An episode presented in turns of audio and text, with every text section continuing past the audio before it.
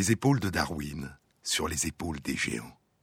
Se tenir sur les épaules des géants et voir plus loin, voir dans l'invisible, à travers l'espace et à travers le temps. Plonger notre regard dans le ciel et voir soudain apparaître au loin une étoile qui s'allume dans la nuit. Un feu intense, une explosion thermonucléaire d'une extraordinaire luminosité, plusieurs milliards de fois plus brillante que notre Soleil, aussi brillante que la galaxie tout entière. Une étoile est en train de mourir. Et cette explosion signe la dernière métamorphose des étoiles massives dont la masse est au moins huit fois supérieure à la masse de notre Soleil. À la fin de leur vie de lumière, dit l'astrophysicien, écrivain et poète Jean-Pierre Luminet, les étoiles massives expulsent violemment leur couche externe, tandis que leur cœur s'effondre sur lui-même. C'est le phénomène de la supernova. La plus ancienne trace écrite qui nous soit parvenue de l'observation probable d'une supernova date d'il y a un peu plus de 1800 ans. C'est l'an 185 de notre ère. L'apparition d'une étoile étrangère, une étoile invitée, est décrite dans le Shu, l'histoire de la fin de la dynastie Han. Dans la deuxième année de l'ère Zhongping, dit le livre, à la dixième lune, le jour Gui Rai, le 7 décembre, une étoile invitée est apparue au milieu de la porte du sud, Nanmen, une région du ciel située entre la constellation du Compas et la constellation du Centaure. Elle était grande comme une demi-natte de bambou et parée des cinq couleurs joie-colère, des couleurs qui provoquaient une grande émotion. Elle diminua progressivement. À la sixième lune de l'année suivante, elle disparut. 800 ans plus tard, en l'an 1006, au printemps, une lueur scintillante apparaît dans le ciel près de la constellation du Loup. Elle est visible en plein jour. L'apparition de l'étoile est mentionnée par des astronomes en Chine, en Égypte et en Europe. Le médecin et astronome égyptien Aboul Hassan Ali ibn Ridwan al-Misri décrit un corps céleste scintillant trois fois plus grand que Vénus, dont la lumière illuminait le ciel.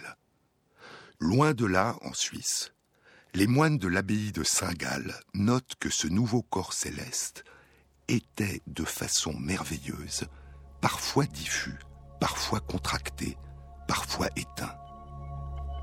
Il a persisté durant trois mois aux confins du sud, disent-ils, en dessous de toutes les constellations visibles dans le ciel. 48 ans passeront, et en 1054, une autre étoile nouvelle est décrite par des astronomes chinois. Elle est apparue dans la constellation du taureau. Elle est tellement brillante que durant une semaine, elle est visible en plein jour. Les astronomes chinois la désignent comme étoile étrangère, invitée. Elle demeurera visible la nuit durant deux ans. Puis tout fut oublié, écrit Jean-Pierre Luminet. La plus grande partie de la masse d'une supernova est éjectée au cours de l'explosion et constitue ce qu'on appelle un reste de supernova. Il demeure observable durant des siècles, voire des milliers d'années, sous la forme d'une nébuleuse gazeuse en expansion. Après la disparition de l'étoile nouvelle en 1056, tout fut oublié, jusqu'à ce que John Bevis, un astronome amateur anglais, découvre en 1731 une nébuleuse dans la constellation du taureau. Au titre d'objet diffus, elle fut classée en numéro 1 dans le célèbre catalogue de Messier et plus joliment baptisée nébuleuse du crabe par Lord Ross, qui étudia sa forme en 1844. En 1919, poursuit Luminet, à la faveur d'une traduction des annales d'astronomie chinoise, le Suédois Lundmark fit le rapprochement entre cette brillante nébuleuse de gaz chaud en expansion et l'étoile nouvelle de 1054, située dans la même région du ciel. En 1928, l'astronome américain Edwin Hubble mesura la vitesse d'expansion de la nébuleuse du crabe et lui attribua un âge d'environ 900 ans en bon accord avec la date d'explosion de 1054. l'identification entre l'étoile en explosion et son résidu gazeux ne faisait dès lors plus de doute. Aujourd'hui, la nébuleuse s'étend sur six années-lumière et se dilate à une vitesse d'environ 1000 km par seconde. Ces débris forment la nébuleuse du crabe, une bombe thermonucléaire géante qui continue d'exploser dans l'espace mille ans plus tard. Il n'y a aucune trace de description d'apparition d'une autre étoile nouvelle entre l'an 1054 et l'an 1572. Cette année-là, l'astronome danois Tycho Brahe est âgé de 26 ans. Il vient de s'installer dans l'ancienne abbaye de Hervad sur le domaine de son oncle et il observe à l'œil nu les objets célestes à l'aide d'un grand sextant qu'il a fait construire et dont les branches mesurent 1,50 m de long. Et en 1572, le 11 novembre, écrit Tycho alors que je faisais une promenade après dîner, je vis soudain près du zénith une étoile inhabituelle qui rayonnait d'une lumière brillante. Il note que son éclat rivalisait avec celui de Vénus et qu'avec de bons yeux, des yeux perçants, on pouvait aussi voir l'étoile en plein jour. Elle était apparue dans la constellation de Cassiopée et restera visible durant 16 mois. En 1563, il la décrit dans De Nova et nullius aevi memoria prius visa stella, à propos d'une étoile nouvelle et jamais vue auparavant dans la vie et la mémoire de quiconque. Et cette description l'amènera à remettre en cause l'une des représentations du cosmos qui durait depuis l'Antiquité. Notre monde, le monde que nous habitons, notre Terre, avait dit Aristote il y a 2300 ans, est un monde imparfait, dont l'harmonie est sans cesse altérée par l'usure, les accidents et les catastrophes. En témoigne l'irrégularité des reliefs de nos sols, la finitude des êtres vivants, les désastres imprévisibles, les tremblements de terre, les rats de marée, les maladies, les guerres, la danse des nuages, les orages, les tempêtes, et les pluies de feu, les pluies de météores qui viennent illuminer les nuits d'août. Tel est le monde sublunaire, sous la lune, dit Aristote. Tel est le monde que nous habitons.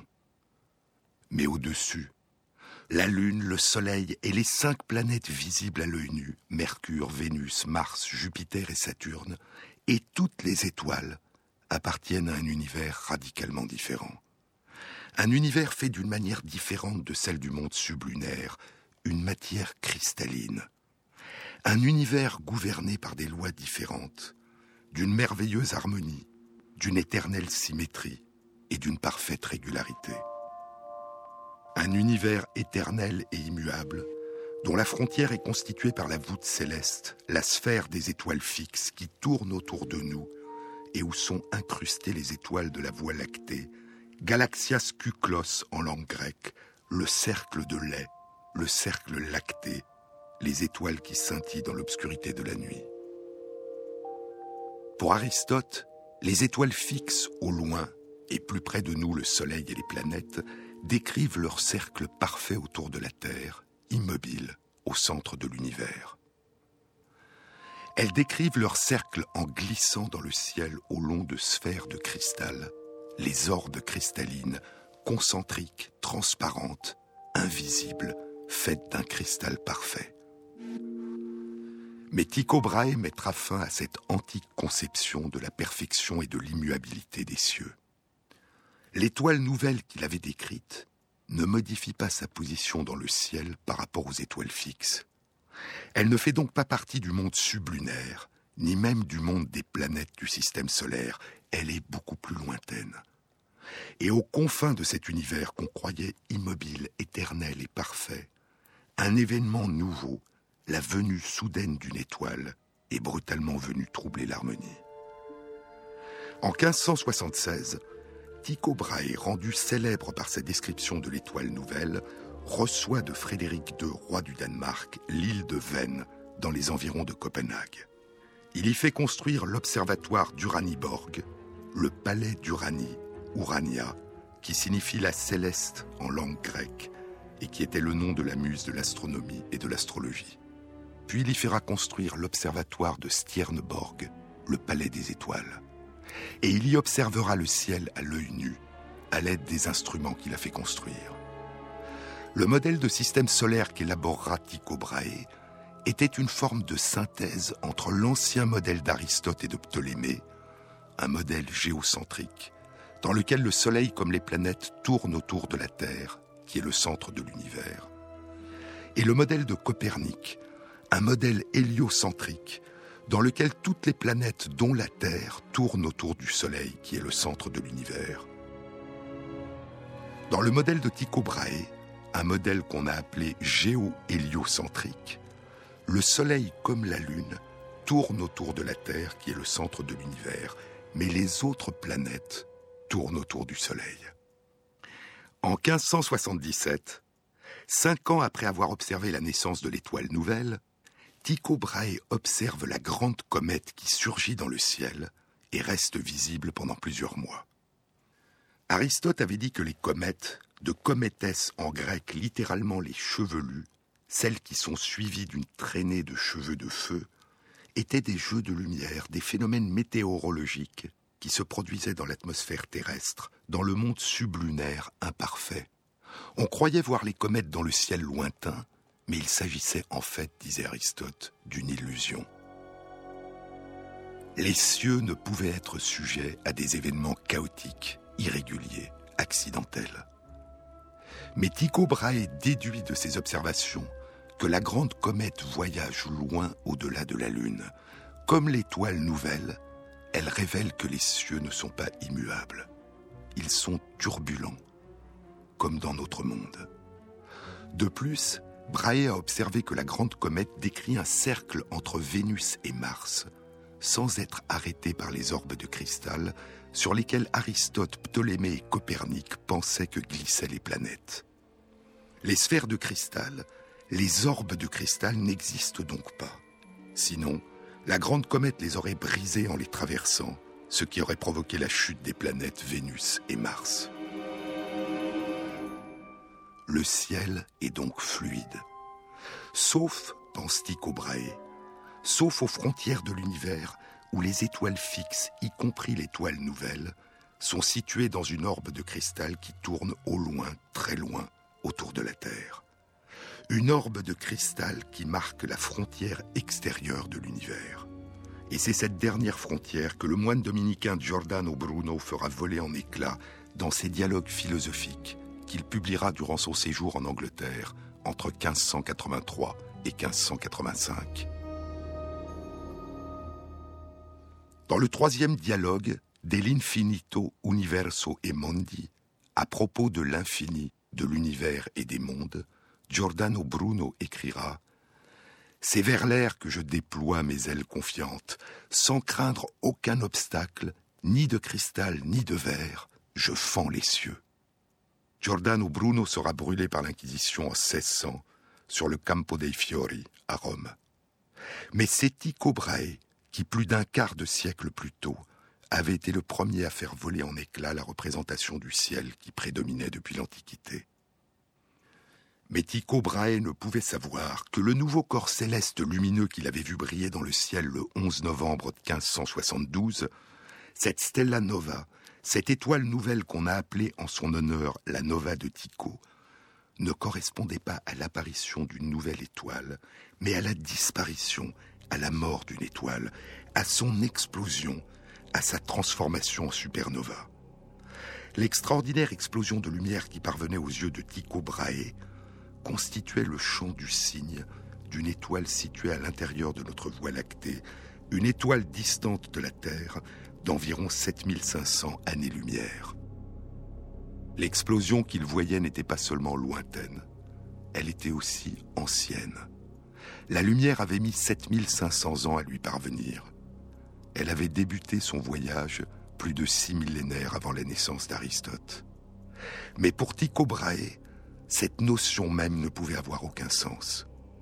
Ce n'est qu'un siècle plus tard, en 1676, qu'un autre astronome danois, Ole Christensen Romer, présentera à l'Académie royale des sciences en France une communication qui propose que la lumière se déplace à travers l'espace à une vitesse finie.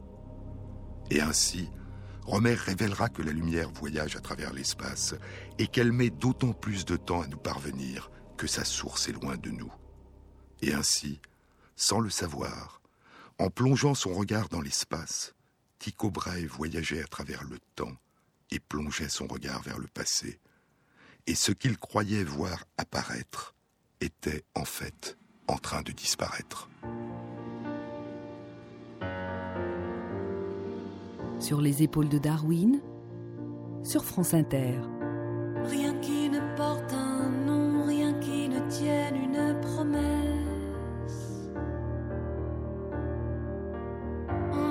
Disparaître, que tu disparaisses.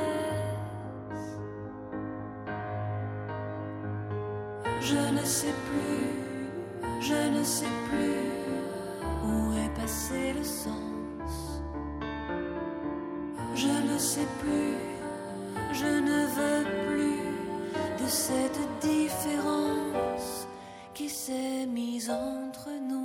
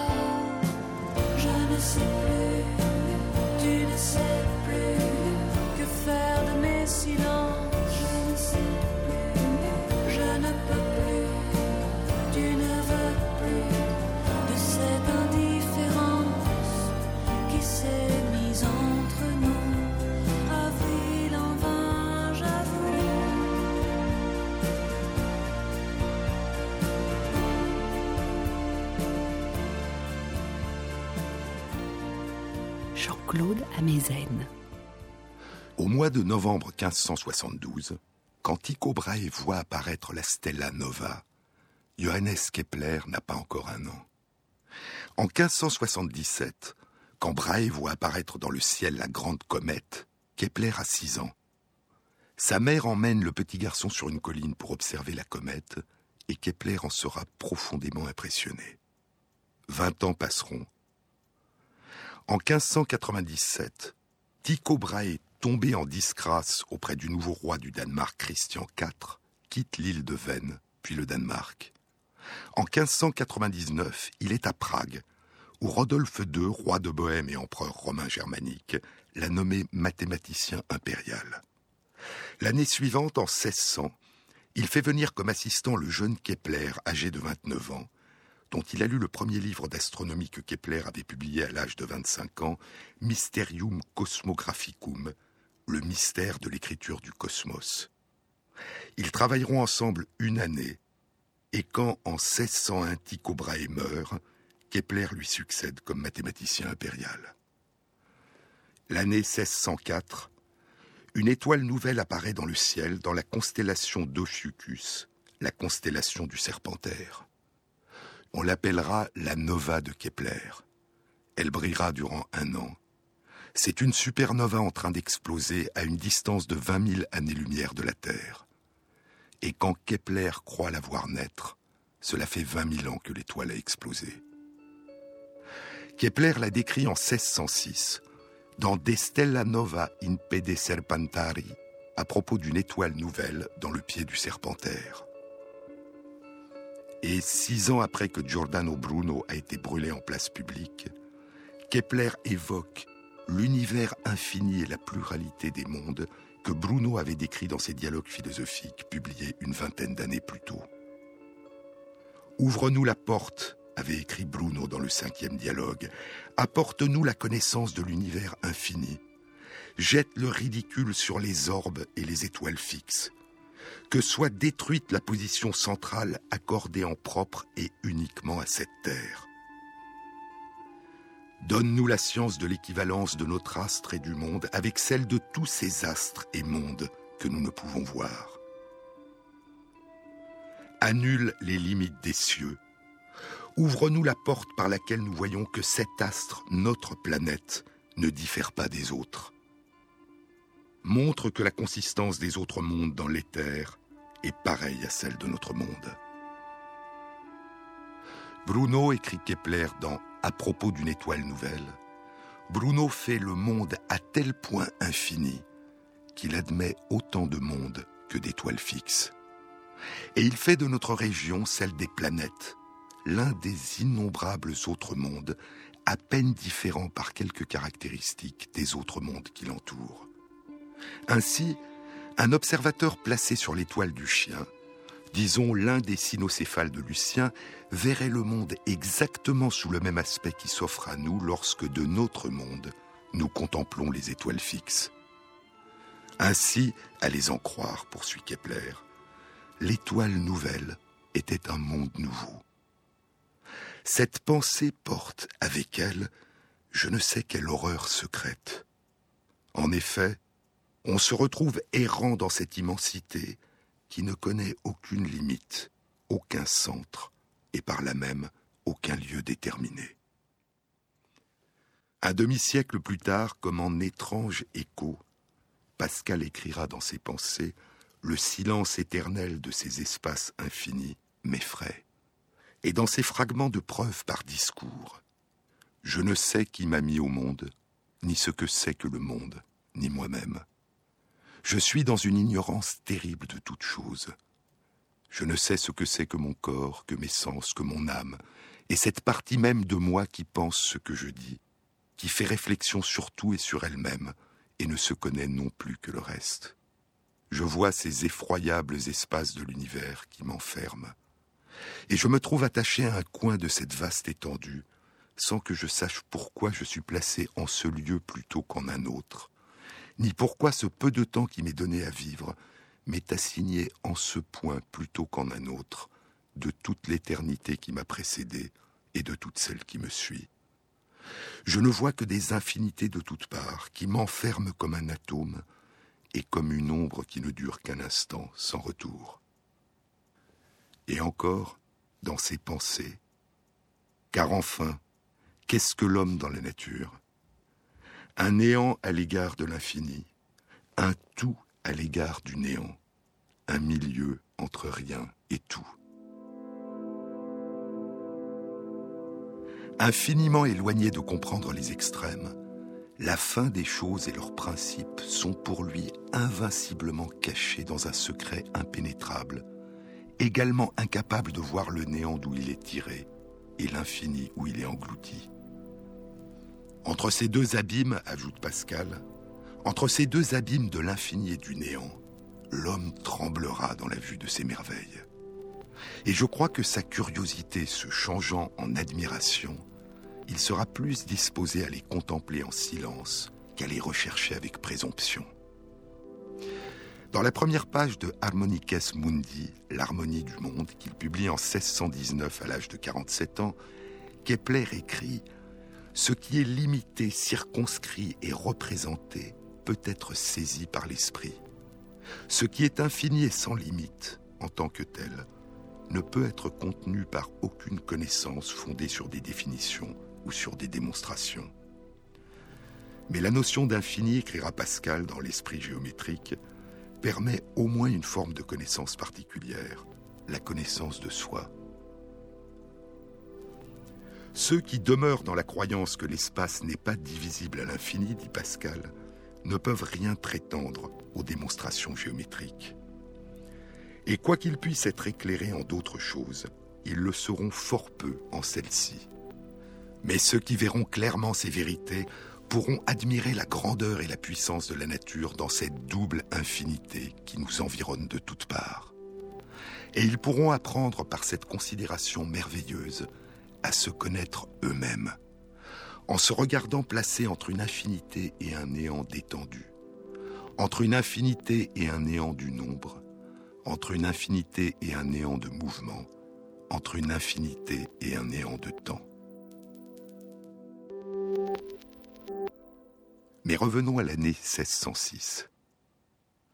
Alors que Kepler évoque dans À propos d'une étoile nouvelle cette sensation d'horreur secrète de se trouver en pensée, errant dans cette immensité qui ne connaît aucune limite, aucun centre et par là même aucun lieu déterminé, il parle non seulement de la pluralité des mondes, mais aussi et surtout de leur similitude. Giordano Bruno, écrit Kepler, fait de notre région, celle des planètes, l'un des innombrables autres mondes, à peine différents par quelques caractéristiques des autres mondes qui l'entourent. Et si cela est vrai, alors les lois de la physique qui s'appliquent sur notre Terre s'appliquent aussi partout ailleurs, dans l'immense univers.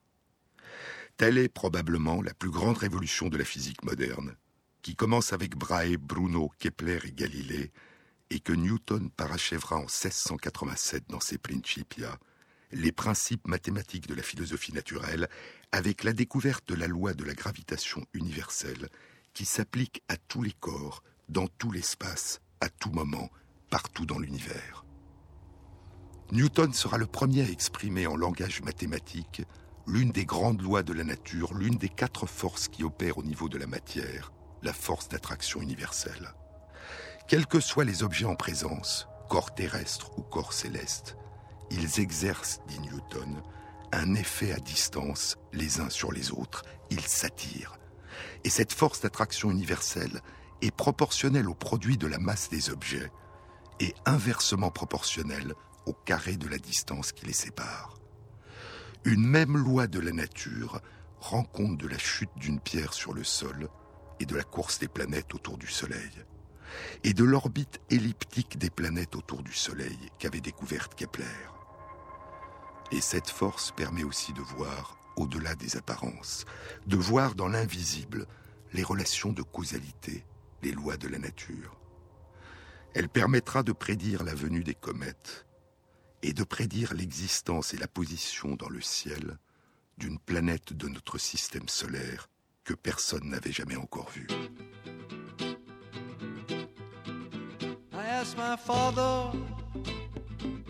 I said, Father, change my name.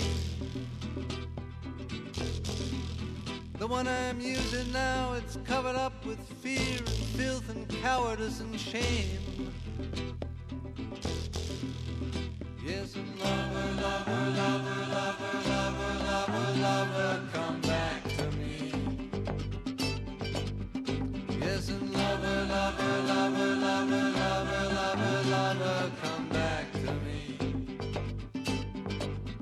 said, I locked you in this body. I meant it as a kind of trial. You can use it for a weapon or to make some woman smile.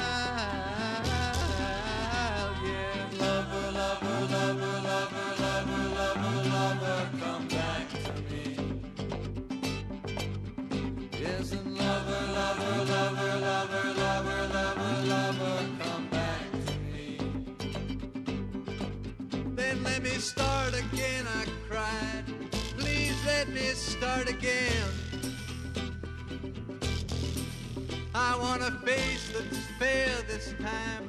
I want a spirit that is calm. Yes, and lover, lover, lover, lover, lover, lover, lover, come back to me.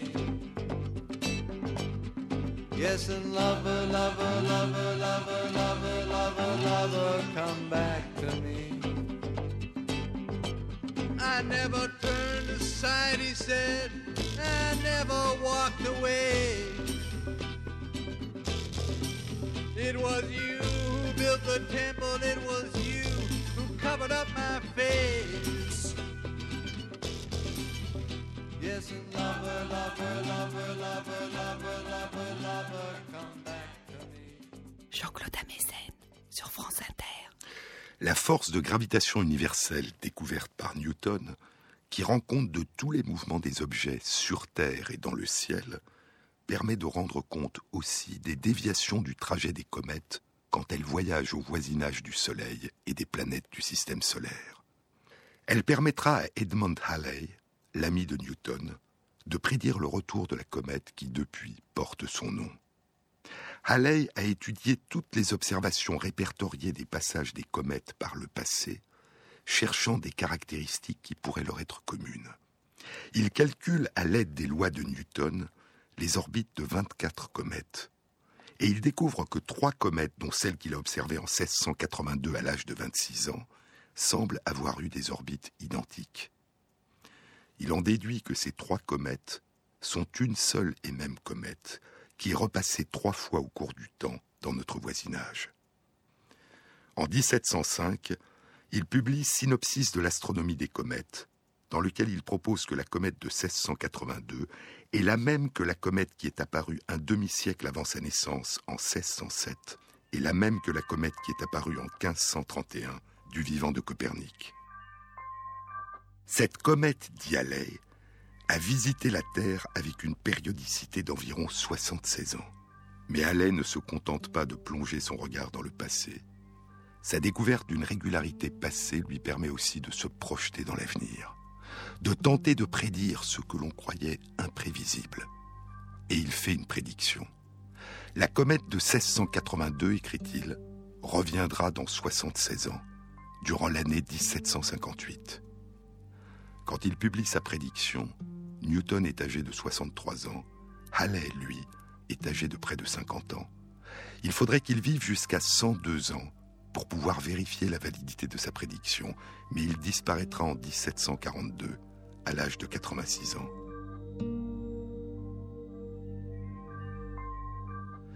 Et à la fin de l'année 1758, l'année qu'il avait indiquée, apparaîtra dans le ciel la comète dont il avait prédit le retour. Elle demeurera visible durant une partie de l'année 1759. On lui donnera son nom, la comète de Halley et le caractère extraordinaire de sa prédiction confirmera la validité des équations et des lois de Newton sur lesquelles il l'avait fondée.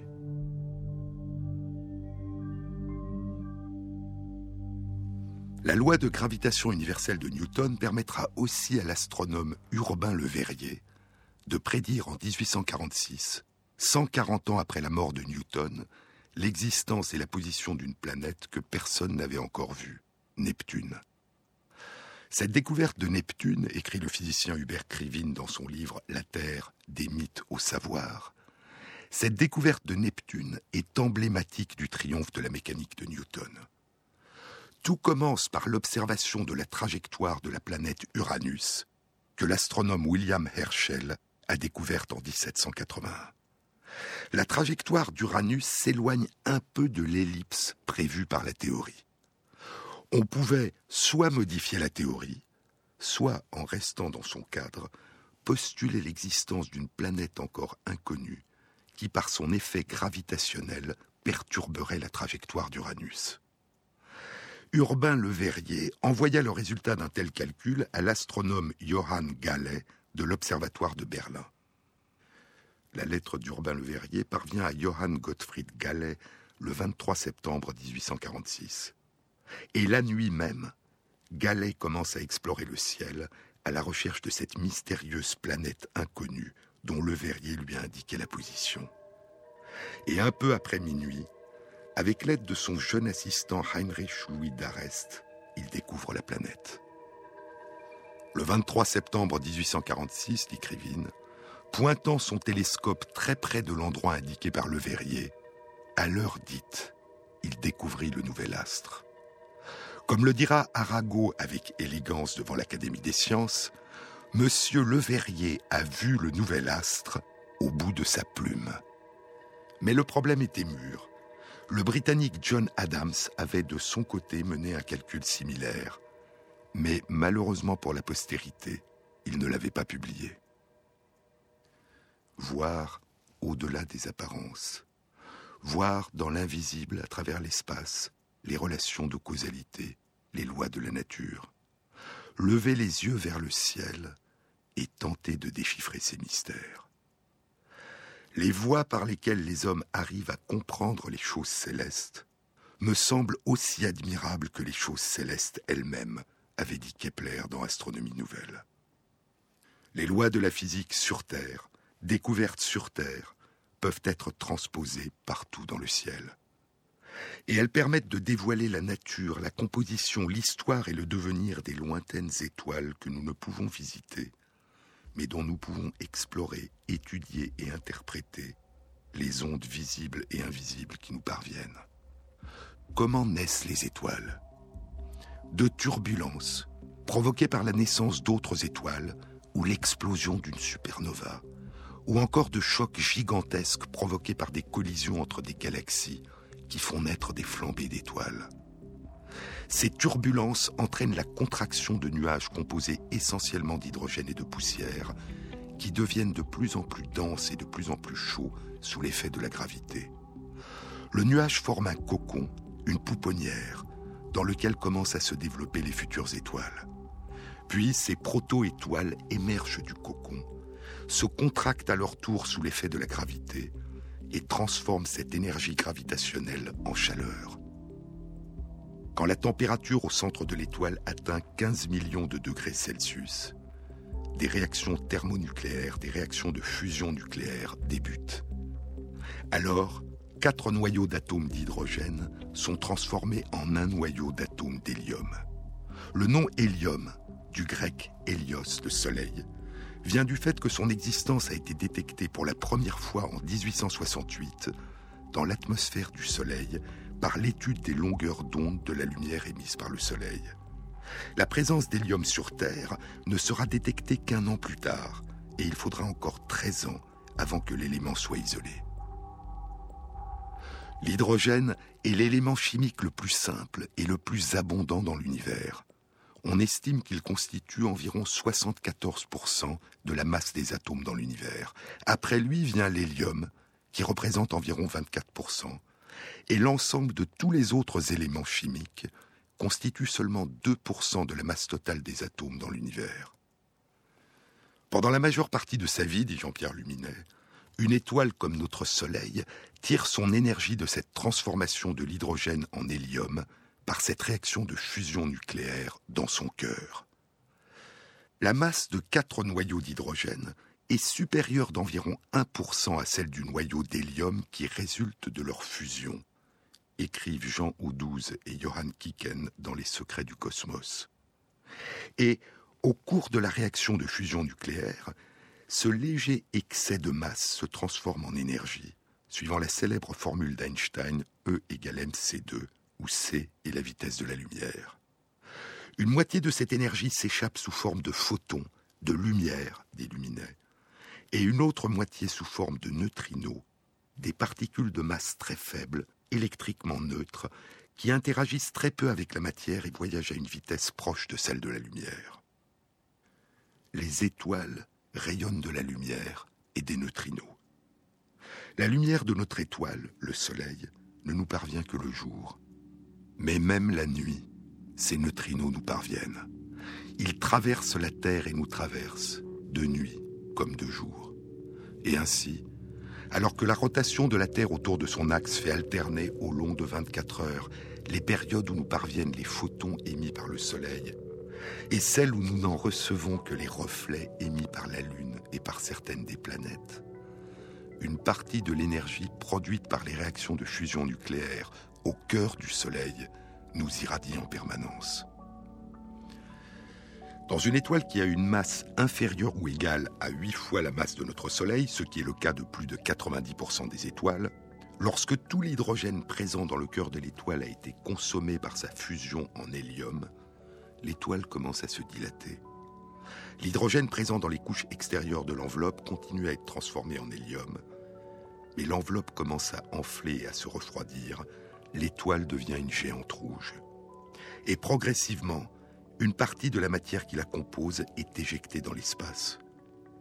Quand nous levons les yeux la nuit, parmi les étoiles que nous pouvons distinguer dans le ciel, il y a des géantes rouges en train de mourir.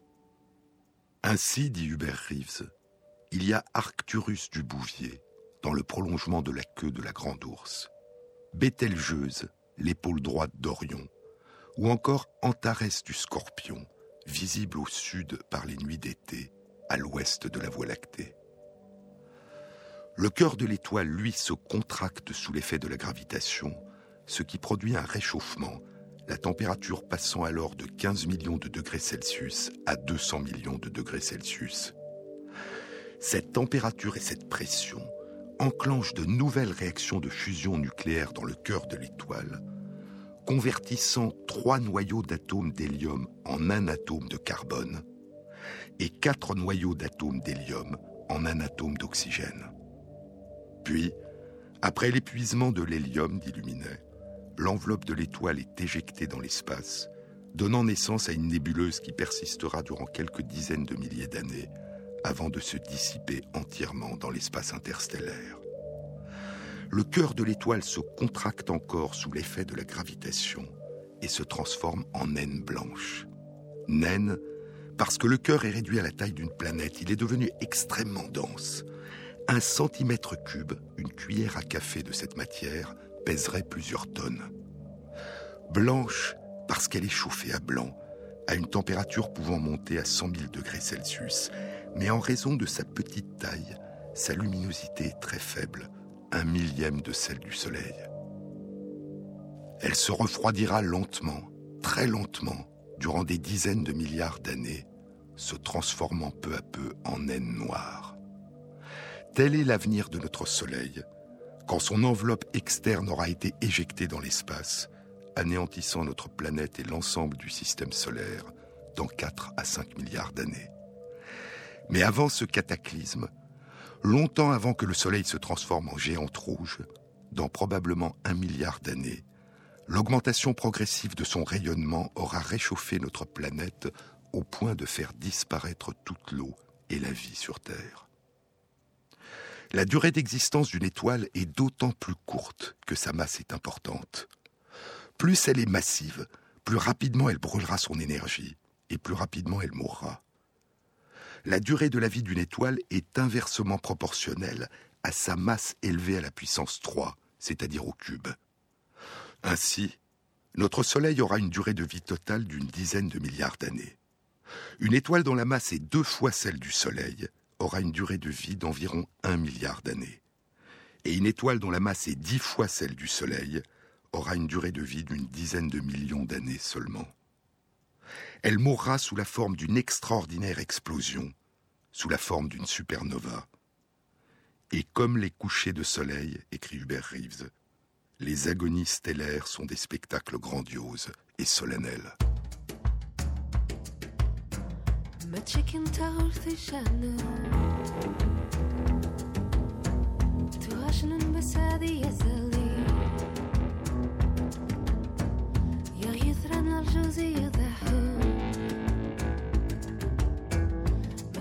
تغش تشنو تغشنون بسادي يزلي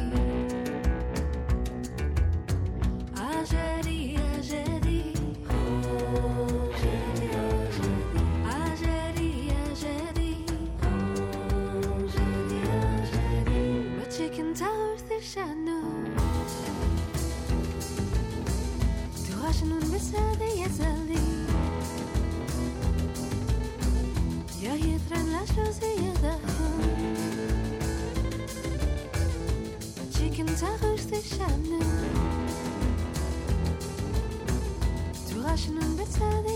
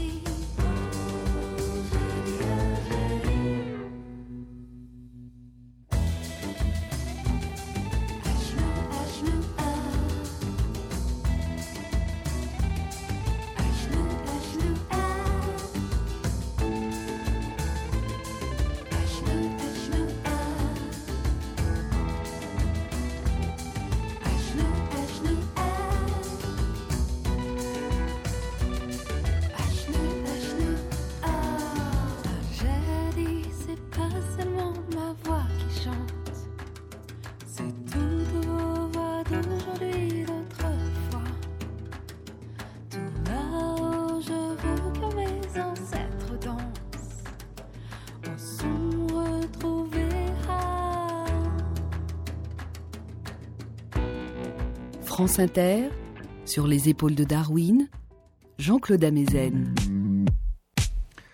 Si la masse d'une étoile est comprise entre 8 et 40 fois la masse de notre Soleil, ce qui est le cas d'un peu moins de 10% des étoiles, elle est, durant sa jeunesse et sa brève vie, des dizaines de milliers de fois plus brillante que notre Soleil. C'est une supergéante bleue. Et lorsqu'elle finira sa vie, elle deviendra une supergéante rouge, puis explosera violemment en devenant une supernova. Alors, dit Luminet, alors la plus grande partie de sa matière est éjectée dans l'espace par l'explosion à des vitesses de plusieurs milliers de kilomètres par seconde, et elle se disperse en ce qu'on appelle un reste de supernova, une nébuleuse en expansion qui persiste pendant des siècles ou des millénaires. Le cœur très dense s'est effondré et devient une étoile à neutrons. Dans ces étoiles massives qui finiront en explosant en supernova, durant la phase de supergéante rouge qui précède l'explosion, une fois que tout l'hydrogène s'est transformé en hélium, puis que tout l'hélium s'est transformé en carbone et en oxygène, la contraction du cœur entraîne une élévation de la température jusqu'à des dizaines de milliards de degrés. À ces températures et ces pressions, de nouvelles réactions nucléaires de fusion vont s'enclencher. Ce brasier nucléaire, écrit Hubert Reeves, est une véritable usine à noyaux lourds. De la panoplie du chimiste, presque toutes les espèces atomiques seront engendrées. Comme dans les creusets de l'alchimiste, le fer, le plomb, l'argent et l'or nagent dans un magma incandescent en compagnie de l'iode, de l'indium, de l'uranium et de bien d'autres encore. C'est le feu d'artifice de l'évolution nucléaire qui se manifeste avec un éclat visible à des années-lumière de là. Après l'explosion, la matière de l'étoile se répand brutalement dans l'espace à des vitesses de plusieurs milliers de kilomètres par seconde, plusieurs millions de kilomètres par heure. Le volume occupé par ce reste de supernova, ce rémanent de supernova, s'accroît avec les années. La matière éjectée demeure longtemps lumineuse. Orientons le télescope, poursuit Reeves, dans la direction du rémanent de la supernova de l'an 1054, minutieusement décrite par les astronomes chinois de l'époque. Cet objet, appelé la nébuleuse du crabe, est situé dans la constellation du taureau. Il se trouve à 6000 années-lumière de la Terre. Dans cet incroyable enchevêtrement de matière colorée, dans ces filaments déchiquetés, la violence du choc maintient le gaz en perpétuelle agitation. Les observations de ce rémanent se poursuivent depuis près d'un siècle et des photographies prises à diverses époques montrent que le volume continue sa croissance régulière. Il va même en s'accélérant. Et ainsi, la boucle semble fermée, dit Reeves. Le cycle semble complet. De l'espace à l'étoile, par la condensation d'un nuage, et de l'étoile à l'espace par l'éjection des couches extérieures de l'étoile. Mais il ne s'agit pas vraiment d'un cycle. Il y a quelque chose de nouveau. La matière qui retourne à l'espace est différente de celle qui est venue de l'espace. On trouve, dans la matière éjectée dans l'espace par la mort d'une étoile, les éléments chimiques que l'étoile a engendrés, le carbone et l'oxygène qui ont été fabriqués par les géantes rouges, et le magnésium, l'aluminium, le silicium, le phosphore, le soufre, l'iode, l'indium, le plomb, l'argent, l'or, le fer, l'uranium, tous les éléments chimiques qui composent l'univers et qui sont présents sur notre Terre, à l'exception de trois, ont été fabriqués dans la fournaise des supergéantes rouges et dispersés dans l'espace par l'explosion des supernovas. Ces atomes n'existaient pas avant la naissance de l'étoile. Ils sont là maintenant, grâce à l'activité constructive des creusets stellaires. Chaque étoile contribue à enrichir le milieu interstellaire en éléments lourds. Au début de la galaxie, ces éléments étaient absents. Graduellement, et par l'apport d'une multitude de générations d'étoiles, leur abondance a pu croître jusqu'à sa valeur présente. Plutôt que de parler d'un cycle, il faudrait donc parler d'une spirale. Elle se déroule depuis plusieurs milliards d'années, Elle s'inscrit dans le cadre plus vaste de l'organisation de la matière. Elle représente l'une des étapes essentielles de l'émergence de la complexité cosmique. J'aurais pu intituler ce livre La spirale de l'évolution cosmique, dit Reeves. Mais il l'a intitulé Poussière d'étoiles.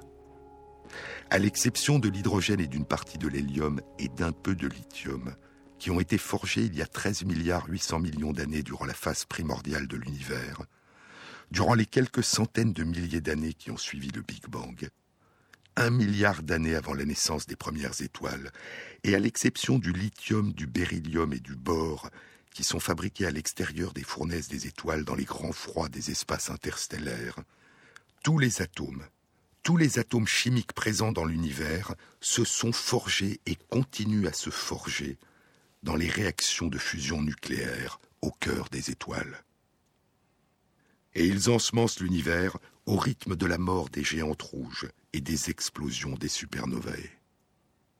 Et comme tout ce qui nous entoure, les montagnes et les fleuves, les oiseaux et les arbres, les papillons, les abeilles et les fleurs, nous sommes faits de la poussière des étoiles.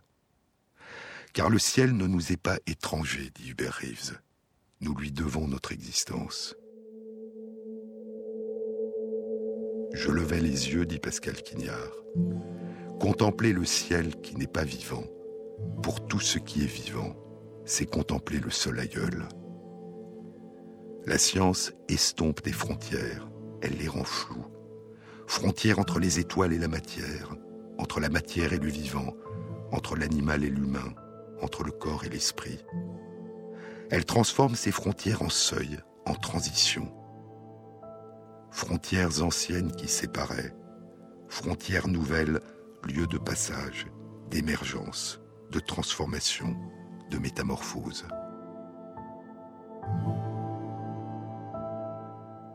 Et dans cette succession de transmutations, dans cette suite de métamorphoses, le vivant est toujours autre que la matière qui le compose. L'humain est toujours autre que le vivant dont il émerge. Et la vie intérieure, la conscience, la mémoire et les rêves vivent de leur propre existence à l'intérieur et au dehors du corps qui les a fait naître et qu'ils animent.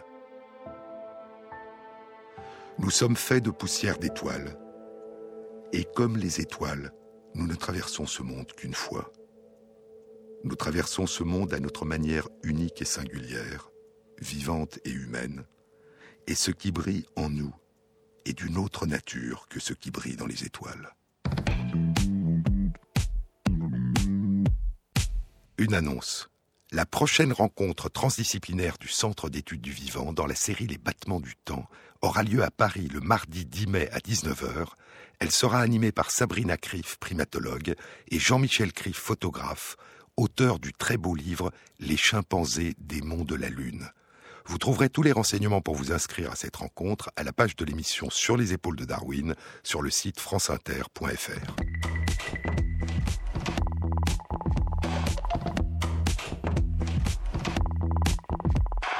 Cette émission a été réalisée par Christophe Imbert, avec à la prise de son Anthony Thomasson, au mixage Charles Danet et Jean-Baptiste Audibert pour la programmation des chansons.